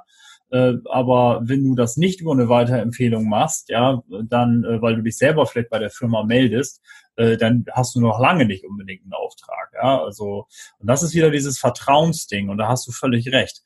Wir sind emotionsgesteuerte Wesen und das ist das Schwierige bei solchen Punkten dann ja immer. Ne? Und was du sagst, Deutschland und Datenschutz, ich sehe das immer sehr zwiegespalten. Einerseits finde ich das toll, die Rechte für beide Seiten beziehungsweise vor allen Dingen für den für den, für den Bürger oder den Kunden, finde ich ganz, ganz toll und auch wichtig. Was ich aber da sehr stark kritisiere, ist, ähm, ja, ich sag mal, dass diese Unternehmen mit der Einführung dieser ganzen DSGVO-Geschichten ja auch so ein bisschen alleine gelassen werden. Also so ein großer Google-Konzern, äh, der hat da seine Abteilung, die sagen, Mensch, hier die zehn Mitarbeiter, die, was weiß ich, 30 Mitarbeiter sollen sich jetzt nur noch um das Thema kümmern, die ändern die ganzen Cloud-Plattformen ab, damit das DSGVO technisch auch in Europa alles passt. Ja, aber was soll denn die kleine Firma machen? Die kleine Firma muss sich, dann muss sich der Geschäftsführer oder die Mitarbeiter selber darum kümmern. Die müssen äh, sich da irgendwelche Formulare, die müssen äh, mit jedem Kunden, mit dem sie längerfristig zusammenarbeiten, diese ganzen ähm, Auftragsverarbeitungsgeschichten fertig machen. Und das ist so, das kritisiere ich an diesem Datenschutzthema so ein bisschen in Deutschland. Also ähm, mhm. gut, gut, auf jeden Fall. Die Rechte sind toll und wichtig. Ähm, manchmal wird es ein bisschen, vielleicht doch so ein bisschen übertrieben. Es geht dann ja dann schon manchmal so ein bisschen in den Bereich, als müsste man jedem misstrauen irgendwie. Äh, aber mhm. gut, dass es diese Rechte gibt, das finde ich ganz toll. Und auch, dass die neueren Tools die Möglichkeit alle bieten, Mensch, gib mir mal eine Auskunft über meine Daten. Ich will mal so eine Auskunftsanfrage stellen, wie auch immer. Das ist auch alles toll. Ähm, aber ich finde, die Unternehmen werden da so ein bisschen alleine gelassen, weil mhm. wer trägt dieses Land? Das Land trägt jetzt nicht der Großkonzern, sondern das Land wird von vielen kleinen mittelständischen Firmen getragen. Und ähm, da finde ich das ein bisschen, ja, aber das ist, ist letztendlich ein anderes Thema. Ne? Ja, nee, nee ich, du, ich, ich finde das wirklich wichtig, weil das war 2018 echt, das war gruselig gewesen mit der Einführung. Mhm. Und ähm, ähm, da merkt man eben halt auch, dass eben halt solche, solche, ähm, solche Gesetze eben halt nicht mehr auf der linken Arschbacke ähm, ähm, eingeführt werden dürfen. Klar hatten jedes Unternehmen zwei Jahre vorher Zeit gehabt, sich ja, immer darauf vorzubereiten. Das zwei Jahre her fast, ne? Ja. Das war ja gar nicht letztes Jahr. Oh, wie die nee, Zeit nee, vergeht. Nee, nee, nee. Richtig, immer wieder, ich sehe das an meinem kleinen Sohn. Ich bin immer wieder schockiert, wie die Zeit vergeht. Sorry. Ja, ich, ich, ich, ich sehe es immer im Haaransatz. Ähm, nee, Christoph, äh, wir hatten, also selbst bei der DSGVO gab es ja im Vorfeld zwei Jahre Zeit, sich darauf vorzubereiten. Ja. Aber da äh, ist eben halt auch die Aufgabe und der Anspruch der Regierung, solche Gesetze anders vorzubereiten, die Hilfen zur Verfügung zu stellen, mhm. damit eben kleine und mittelständische Unternehmen nicht alleine bleiben mhm. und ähm, sie nicht nur Papier produzieren, um dann datenschutzkonform zu sein, ja, ja. sondern wirklich Gedanken zu machen, wie kann ich wirksam Datenschutz in meinem Geschäftsfeld und meinem Unternehmen etablieren. Mhm. Und diese Frage der Wirksamkeit, die ist gar, wird meistens gar nicht gestellt, sondern ja, eben halt nur, welches Papier brauche ich, falls eine genau. Prüfung kommt. Genau. So, das kann, das sollte nicht unser Anspruch sein. Es das hängt damit einfach zusammen, dass die, dass die ähm, ja letztendlich alle eine Angst davor haben, ja, wegen so einer Kontrolle. Aber hast du völlig recht. Die richtig sinngemäße oder die, die logische Konsequenz oder die wichtigste Frage daraus, die wird eigentlich gar nicht gestellt. Das stimmt. Da ist was dran. Das sehe ich auch so. Hast du recht. Mhm. Wir haben, wir haben, wir haben tolle, wir haben tolle Ansätze in der DSGVO, sei es jetzt hier Privacy by Design, Default oder die Datenportabilität. Mhm. Das sind, ähm, das sind so, sind so erste Instrumente, mhm. wo man sagen kann, hey, ähm, da ähm, ist, da gibt's Gestaltungsspielraum für die Unternehmen, die sie nutzen können. Sie werden aber aktuell nicht so in der, gar nicht innovativ oder kreativ genutzt, weil die ganzen anderen äh, 30, 40 Paragraphen im Vorfeld oder Artikel ähm, die, die schränken mich so ein, dass ich mich nur noch dokument, zu Tode dokumentiere und ähm, über diese eigentliches Instrument der Wirksamkeit, weil das ist Privacy by Design und Default. Mhm. Wie kann ich meine Produkte und Dienstleistungen so konzeptionieren, dass sie von vornherein datenschutzfreundlich genau. sind? Dann, dann habe ich eine Wirksamkeitsebene. Genau. Genau. Da habe ich aber gar keine Zeit, gar keine Ressourcen mehr dafür. Du hast ja. gerade was ganz Wichtiges gesagt mit der Zeit, weil das Problem ist, das ist mit der Bürokratie genau dasselbe. Ähm, so gerade in kleinen Firmen, das merke ich ja dann hier bei uns auch. Also jeder muss seinen Job machen, damit so eine Firma wirtschaftlich tragbar ist. Ja? Ansonsten kannst du den Laden abschließen und alle können nach Hause gehen und sagen, Mensch, jetzt gehen wir entweder arbeitslos oder wir gehen ins Angestelltenverhältnis wieder. Ja? Und ähm, das Problem ist mit der Bürokratie, und da sehe ich den Datenschutz letztendlich auch, ähm, du brauchst fast immer einen eigenen Mitarbeiter, der sich den ganzen Tag um diese bürokratischen Sachen kümmert. Und das ist so, wow. Also jeder, der weiß, was ein Mitarbeiter kostet, nicht netto, was er auf dem Konto hat, sondern was ein Mitarbeiter brutto kostet, ähm, der, der, der weiß schnell, was eine Firma jeden Monat erwirtschaften muss, damit äh, das überhaupt auch machbar ist. Und ähm, ja, das ist gar nicht immer so, das ist gar nicht immer so einfach, glaube ich. Also ich glaube, da haben echt eine Menge kleine Firmen echt so ihre Schwierigkeiten. Ja? Das und das zu entflechten, das wäre so schön, weil nimm, also klar, die Datenschutzbehörden sind alle nicht personell so super ausgestattet, aber rein statistisch wird. Darf man nichts dein, laut sagen. Ähm, aber dein Unternehmen wird statistisch alle 300 Jahre von der Datenschutzbehörde geprüft. Alle 300? Alle 300 Jahre statistisch. So. Oh. Also du kommst, also insofern die, die Relevanz, äh, dich irgendwie zu Tode dokument, zu dokumentieren, ja. die Frage war, wann machst du das, wie machst du das? Ja, warte, ich muss mal gucken, weil dann richte ich mir schon mal einen Termin ein. Guck, ja, schau mal, ob du wirklich, ob dein Kalender bis 300 Jahre vorgeht. Das, genau, können wir mal gucken, dass wir dann in 300 Jahren vorbereitet sind. Kannst du dann deinen Urenkeln dann gleich mitgeben. Das, Ey, das hättest du mir jetzt gar nicht sagen dürfen, gerade mit den 300 Jahren. es ist, ja, aber letztendlich geht es ihm halt, klar, die sind jetzt stärker dabei, gucken eben halt intensiver dabei, aber ähm, ich finde es, ähm, äh, das ist das, was mich ärgert an dem Datenschutz und ähm, dass auch die Datenschutzbeauftragten nicht als ähm, Berater oder Befähiger wahrgenommen werden, sondern immer nur die bösen Leute, die man am liebsten irgendwo hinten ins Archiv stecken möchte mhm. und um die man versucht, bestmöglich umzuarbeiten. Ja, ja. Ähm, dass man versucht, dass diese System relevanten Pfeiler des Themas zu bearbeiten. Es braucht ein neues Kompetenzprofil für die Datenschutzbeauftragten. Ein Datenschutzbeauftragter muss heute technische Kompetenz haben, organisatorische Kompetenz haben, einen wesentlichen höheren Anteil an Sozialkompetenz. Es ist überhaupt nicht notwendig, dass, ähm, dass, dass heute jemand noch alle Paragraphen bis zum Ende kann, weil dafür gibt's Internet. Wow. Ähm, das heißt, da kann ich die Artikel eben halt wunderbar lesen. Das heißt, da brauche ich ein anderes Anforderungsprofil. Die Datenschutzbehörden müssen stärker auch in die Beratungsrolle mit rein, um mhm. äh, das Unternehmen da eben eine Anlaufstelle haben. Und wir müssen eben halt Instrumente zur Verfügung stellen ähm, hinsichtlich äh, Privacy by Design Default, was ich schon gesagt hatte, oder eben halt Zertifizierungsinstrumente. Und sowas, sowas äh, zu fördern staatlich, um dann wirklich einen wirksamen Datenschutz hinzubekommen, das wäre sinnvoll. Das, das ist ja total ein Punkt noch. Ich rede mich gerade schon wieder auf. Ähm, es gibt so einen, Artikel, das war ähm, in der DSGVO, ich komme jetzt gerade nicht drauf, welcher das war, ähm, dass eben halt eine Zertifizierungsstelle geschaffen werden sollte. 2018 kam das Gesetz raus. Welches Gesetz, welche, ähm, da wurde gesagt, ja, wir brauchen, da müssen wir uns aber nochmal beraten auf EU-Ebene, weil das noch nicht ganz klar ist. Das wichtigste Instrument, um Vertrauen zu generieren bei dem Thema Datenschutz, also Zertifizierungs, einheitliche Zertifizierungselemente zu etablieren, ja. das haben sie nicht hinbekommen 2018 und haben sie heute noch nicht hinbekommen. Da sind sie immer noch dabei, eine einheitliche Zertifizierungsstelle und Kriterien festzulegen. So, und das ist das, wo ich mich, äh, was mich, was mich echt ärgert daran. Und äh, verstehe auch jeden, ähm, jede Schule, äh, jedes Mitarbeiter, jeden Unternehmen, jeden Geschäftsführer, der sagt so, ey, komm, bleib mir weg bei dem Thema. Habe ich echt was Besseres zu tun. Und das ist schade drum, weil es echt, in, in, das wird so wichtig sein. Mhm. Privacy, Privatsphäre, ähm, Sicherheit auch vor staatlichen äh, Durchgriffrechten, mhm. ähm, was aus, äh, im Ausland kommt, wie können wir, äh, was müssen wir preisgeben, wo werden wir verletzlich und das ist so ein enorm wichtiges Thema und wir verpassen da gerade echt eine Chance. Mhm. Hm. Ähm, ihr geht ja auch in Unternehmen, ja, und ähm, ja, du oder ihr versucht dann ja auch so, so eine Art Übersetzer dann immer zu sein. Und was würdest du sagen, sind so die größten Herausforderungen, die ihr ja so in letzter Zeit rausgefunden habt zu dem Thema? Ähm, Rollenverständnis.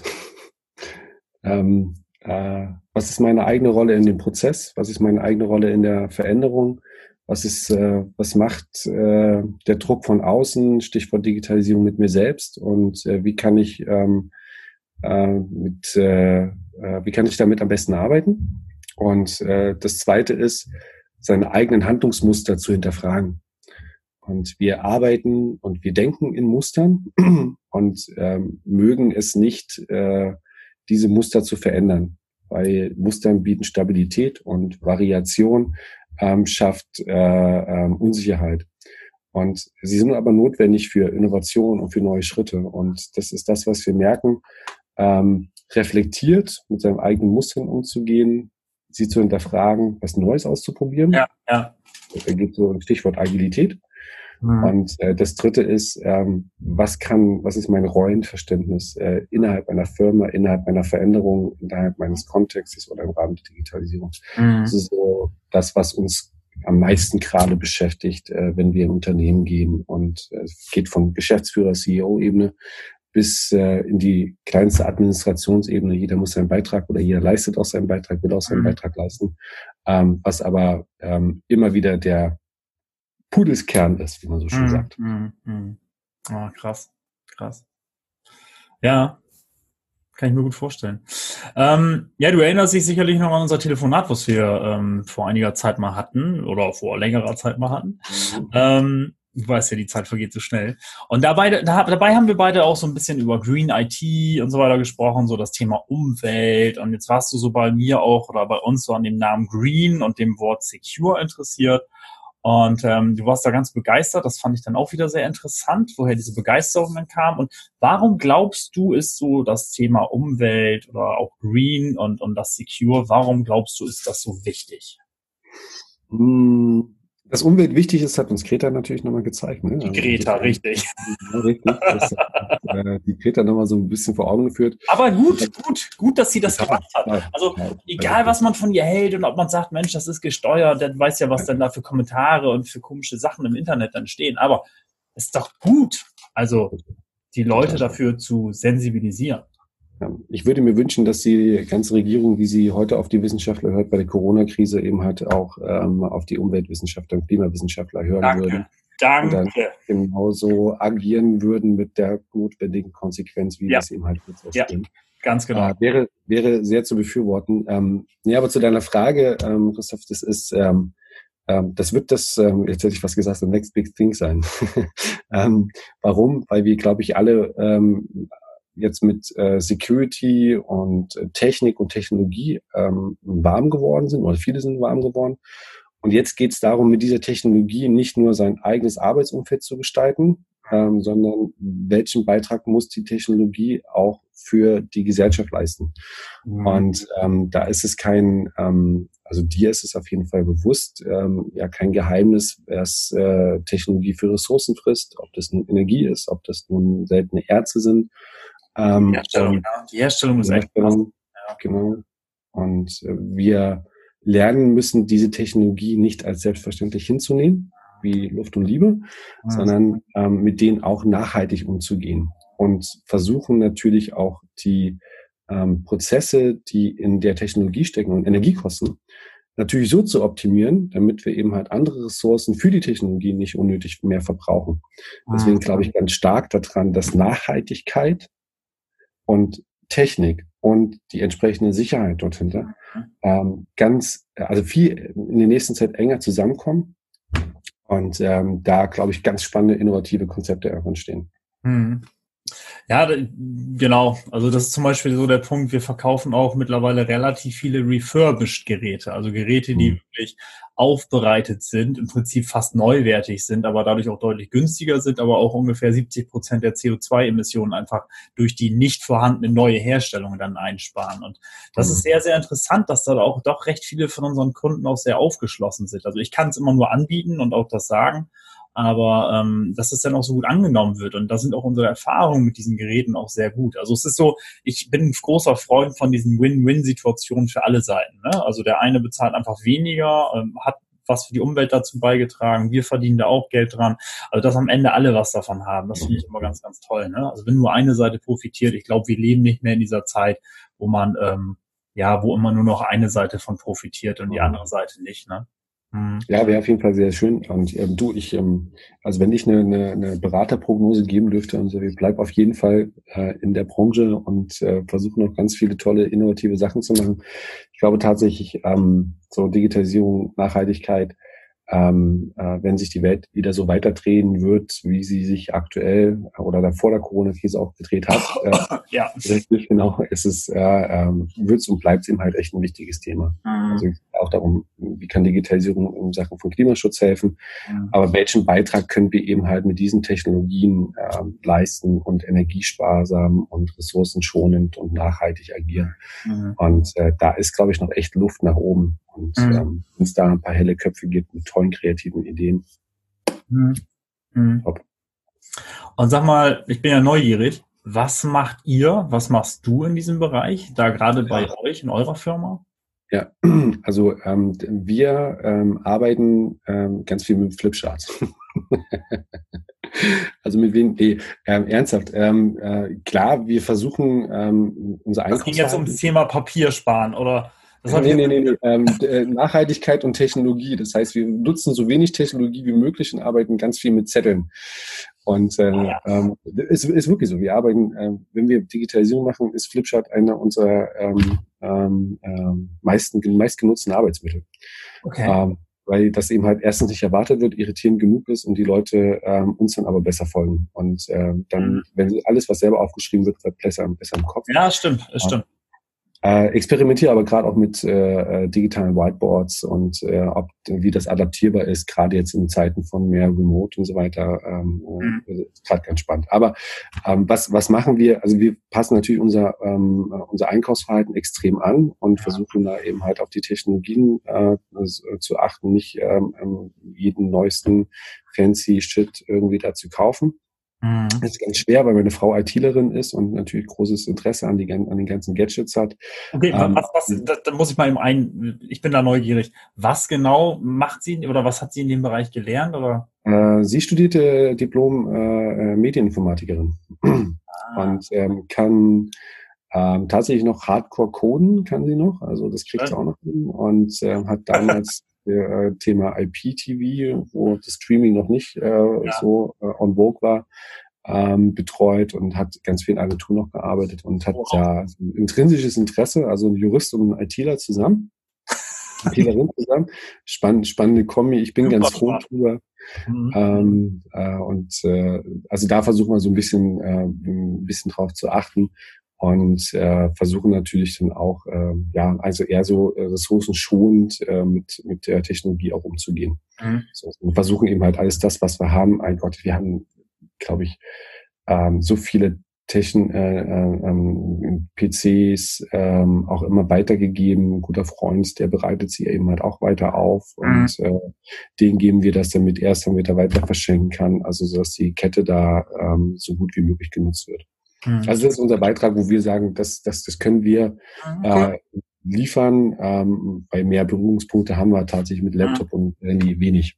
Mhm.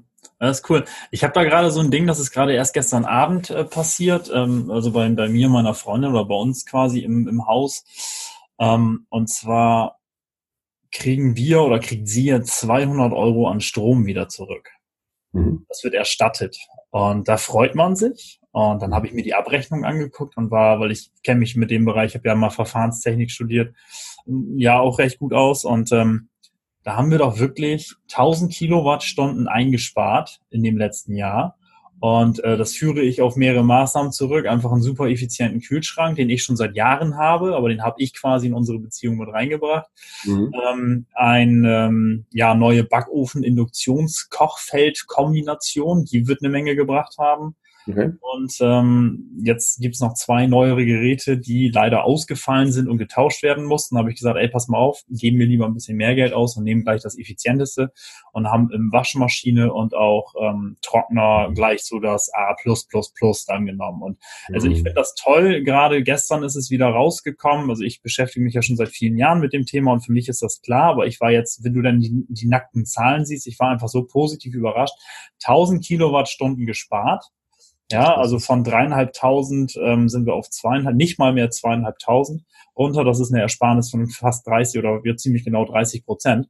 Und mhm. das einfach durch Maßnahmen, indem man, indem man wirklich ähm, darauf geachtet hat, okay, wir nehmen vielleicht ein bisschen teureres Produkt jetzt, was wir austauschen, mhm. ähm, aber durch technische Maßnahmen, ne, die effizientesten Geräte, und das Geld kommt wieder rein. Also das ist, das ist so eine Sache, die, die Erfahrung habe ich in den letzten Jahren immer wieder gemacht. Und das ist, ja, nee, ich kaufe mir jetzt doch lieber das Gerät nur für 200 Euro, weil drei, vier, 500 Euro sind mir zu viel.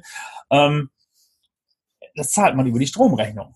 ja, und Strom wird immer teurer, also lohnt es sich viel, viel mehr in den letzten Jahren und der Strom wird noch weiter teurer, ähm, da auch äh, das zu machen. Und ich finde das schön, wenn man ohne Verhaltensänderung schon so tolle Maßnahmen erreicht, mhm. beziehungsweise so tolle Ergebnisse erreicht. Was ist dann eigentlich erst, wenn sich das Verhalten auch noch komplett dadurch anpasst? Ne? Mhm. Dass viel Potenzial noch dahinter steckt, ne? Das ist schon. Ja, das, das, sorry, das war jetzt so ein kleiner Ausreißer daraus, aber das ist gerade gestern erst rausgekommen. Ich habe die Abrechnung gesehen und ich war ähm, hatte meine Freundin sich auch nochmal bei mir bedankt dafür und so. Ich sage, hey, brauchst du mir nicht, nicht danken. Ich finde das, ich, für mich ist es schön, wenn das Ergebnis am Ende stimmig ist. Also das ist für mich das Wichtigste. Und das war ganz, ganz. Geht ja gemeinsam essen. Ja, genau. Ja, das geht jetzt, das geht jetzt, wir brauchen neuen Geschirrspüler. Das geht jetzt in einen effizienten neuen Geschirrspüler. Gleich wieder investiert, das ist vorbildlich. ja, das ist muss, ne? dann geht das noch weiter. Ne? Aber jetzt kommen wir an so einen Punkt, ähm, ohne Verhaltensänderung wird da nicht mehr viel drinne sein. Wir sind seit mhm. langer Zeit bei einem richtig guten Ökostromanbieter. Ich weiß nicht, ob du EWS Schönau kennst. Ähm, schon mal gehört, das ist einer der wenigen wirklich richtigen Ökostromanbieter. Da gibt's ja auch viel Schmu in dem Bereich. Mhm. Ähm, aber das soll jetzt nur mal so off-topic gerade gewesen sein, weil ich es gestern Abend äh, erst ja. da war. Ich finde find ich gut. Ich glaube, ich glaube, der Austausch da ist auch echt enorm wichtig, dass, dass da ähm, geguckt werden kann, welchen Beitrag kann jeder für sich immer doch leisten. Ja. ja. Und äh, die Debatte ist ja ganz schön ausgeufert im letzten Jahr, äh, gerade mit Kreta und Verbot hier, Verbot da und ja, ja, ja. Zwei Fronten aufbekommen hey man, lasst uns doch einfach in Ruhe mal bei uns selber gucken, welchen Beitrag wir leisten können. Und genau.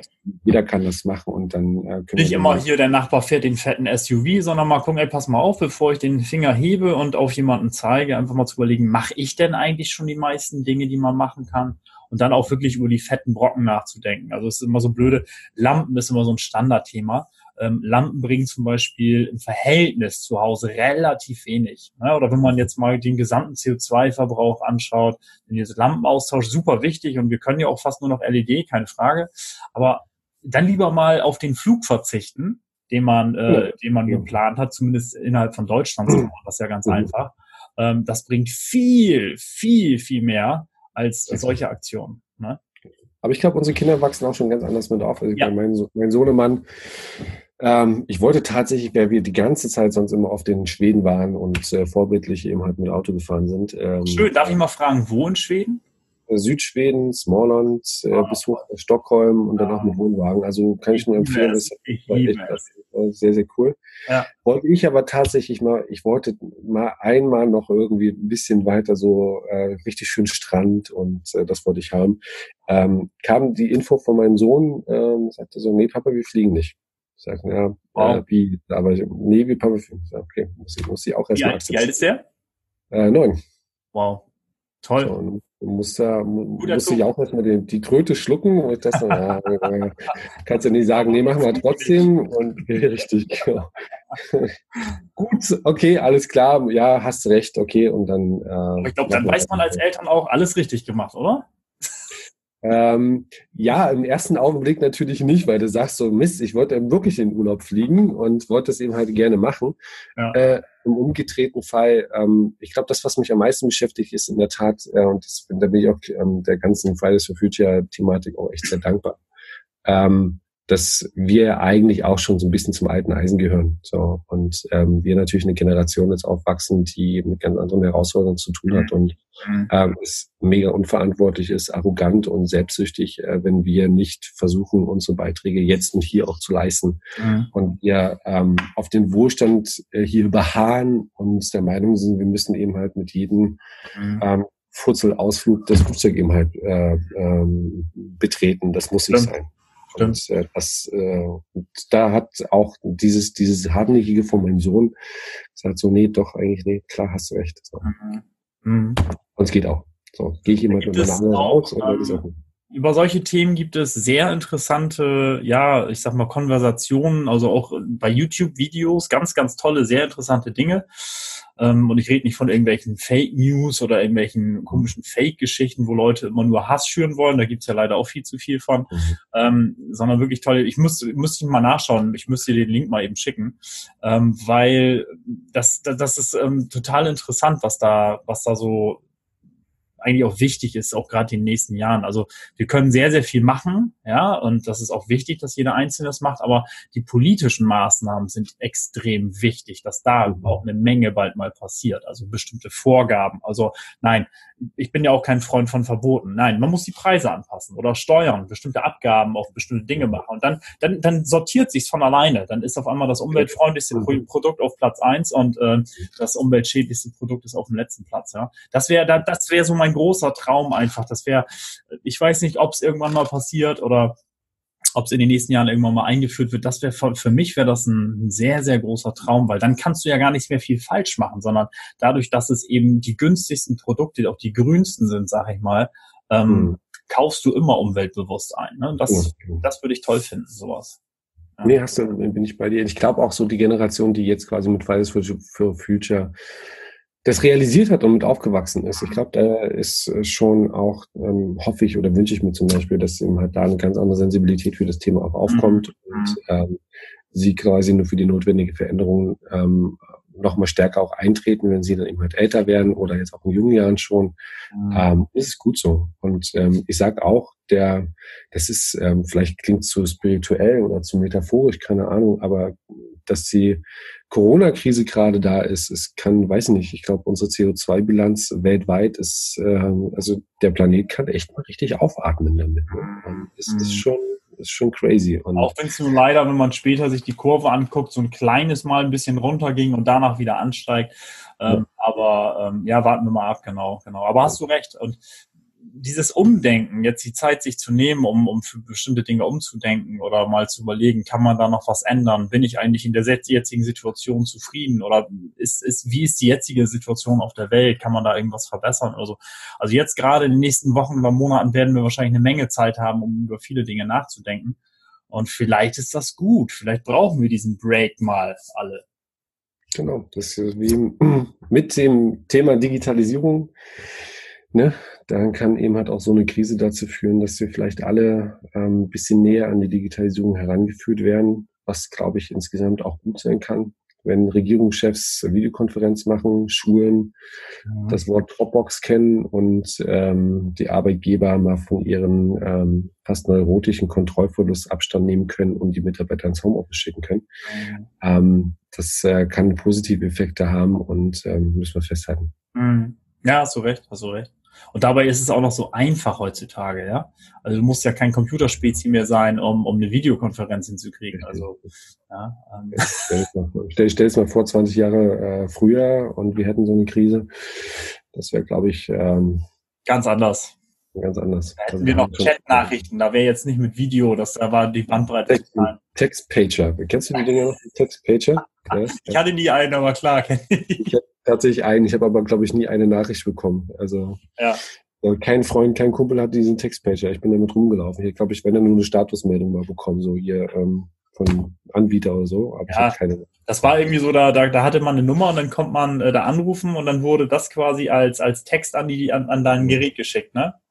Aber du konntest kaum lesen, weil das eben halt dann so durchging wie so eine Linie, so was man eben halt so bei den Spätis immer noch sieht. Dann hast du immer versucht, das lesen zu können hast du dann eh nichts verstanden. Ja, aber da passt doch Digital-Enthusiast, passt ja natürlich wieder super, weil auch da bist du dann schon sehr früh so ein Vorreiter gewesen, der gesagt hat, wow, ähm, das ist super interessant, auch wenn ich es vielleicht gar nicht wirklich nutze oder wirklich brauche, aber ich will es mal kennenlernen und wissen, wie das funktioniert. Und äh, das ist bei mir letztendlich ähnlich auch so, was das Thema betrifft. Digital-Enthusiast, finde ich ein ganz tolles Wort. ja, ich glaube, den, den, den, den Sachen, in Deutschland, wir haben eine hohe Technologie-Skepsis. Ähm, das ist, glaube ich, geschichtlich auch ein bisschen gewachsen oder historisch ein bisschen gewachsen. Ähm, eine Offenheit, die, mit dieser Technologie auch umzugehen, glaube ich, das äh, täte uns allen immer auch gut. Und, mm. äh, da, da tut sich aber auch viel, muss man schon sagen. Also viele, ähm, auch ältere Leute, haben nicht mehr so die großen Berührungsängste. Mhm. Ähm, Dank des Smartphones, muss ich sagen. Das Smartphone ja, hat eine Menge ja. gemacht. Seit 2007 war das, ne? In 2007, ja. Ja, also es hat unheimlich, guck mal, 13 Jahre jetzt knapp, also das hat unheimlich was verändert, muss ich ganz ehrlich sagen. Quantensprung. Also muss man, wer weiß, äh, ob es irgendwann nochmal eine, eine, eine Lobhudelung äh, für Steve Jobs nochmal ex, äh, explizit gibt, weil der hat da quasi echt einen Technologie-Switch und ähm, ja, einen, Quantensprung Ja, weißt du, was mein klassisches Beispiel in dem Bereich immer ist? Es ist so, Guck mal, du machst das schon seit vielen Jahren, ich mache das schon seit vielen Jahren. Und früher war doch immer das Problem, da hat jetzt jemand einen Internetanschluss bekommen und dann stand irgendwo, also ich sag mal, das ist jetzt 20 Jahre her, aber es ist teilweise immer noch so, steht irgendwo in einer Ecke, wo es gerade passt, steht ein PC. So, das war früher immer so ein klobiges Gerät, das hat irgendwie auch ein bisschen Lärm gemacht früher und hat auch viel Staub angesaugt, ja, dementsprechend hatte man da eine Menge äh, Staubmäuse auch hinten oder Wollmäuse auch hinten dran und ähm, das Problem war immer, diese Personen mussten dann immer dahin, mussten das Ding hochfahren, mussten sich ins Internet einwählen und dann hat vielleicht irgendwas nicht richtig funktioniert, die wussten nicht, wie sie irgendwas einstellen müssen, kamen da nicht hin und es hat, es war einfach nur Nervkram. So. Und das Smartphone, es funktioniert einfach, du klingst dich ins WLAN ein, du kannst es von überall aus benutzen irgendwie, es ist ganz einfach zu bedienen. Und ähm, ja, das Smartphone ist darauf ausgelegt worden, dass Leute, dass es, dass, dass es anwendbar ist. Also dass du kein Spezi sein musst, sondern du bist einfach ein Anwender. Und das finde ich, da wurde wirklich an den Kunden gedacht. Ne? Mhm. Da wurde wirklich an den Kunden gedacht, das schnell einsatzbereit zu machen, selbst wenn du nicht große äh, Kenntnisse hast.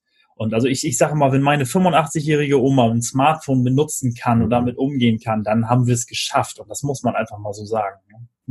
Ja, ähm, ich sehe es mal so, ähm, äh, ich bin total bei dir, weil der erste Schritt ist dieses intuitive Attraktivmachen von ähm, den ähm, Geräten. Mhm. Ähm, wir müssen jetzt noch den, den ähm, Schritt hinbekommen, von einer Anwenderkompetenz in eine Technologiekompetenz zu gehen. So, ja.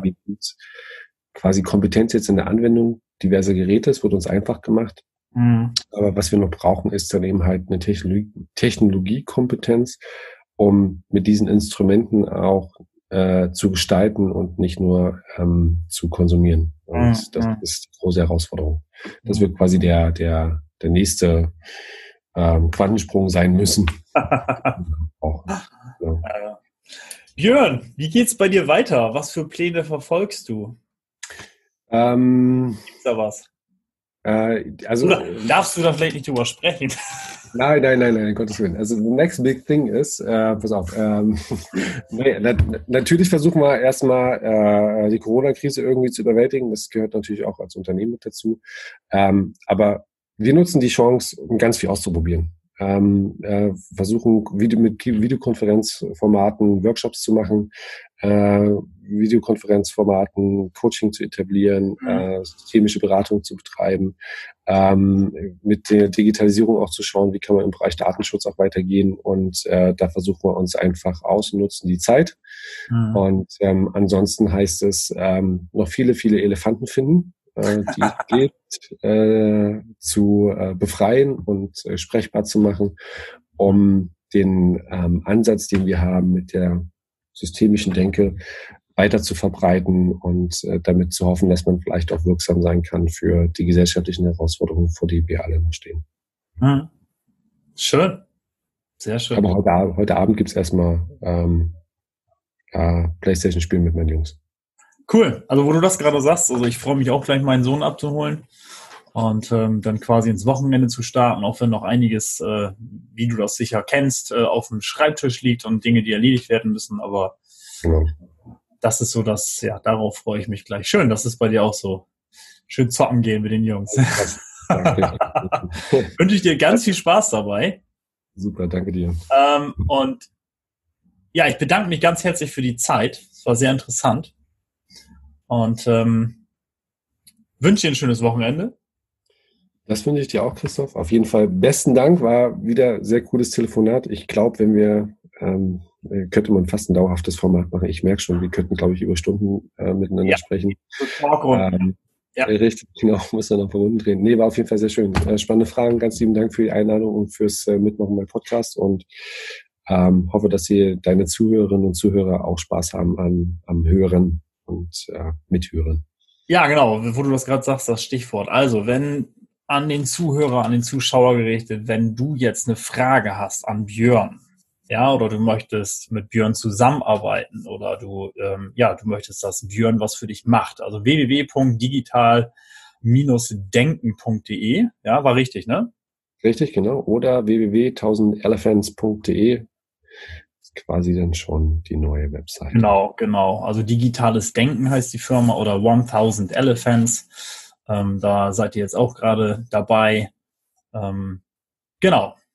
Dann mach das. Wenn du Fragen hast, schreib das in die Kommentare. Wenn du da irgendwelche Anregungen zu hast, würde mich das natürlich freuen. Ich leite das gerne auch an Björn ähm, weiter. Ähm, genau. Und an dieser Stelle, Björn, nochmal herzlichen Dank. Vielen Dank für deine Zeit.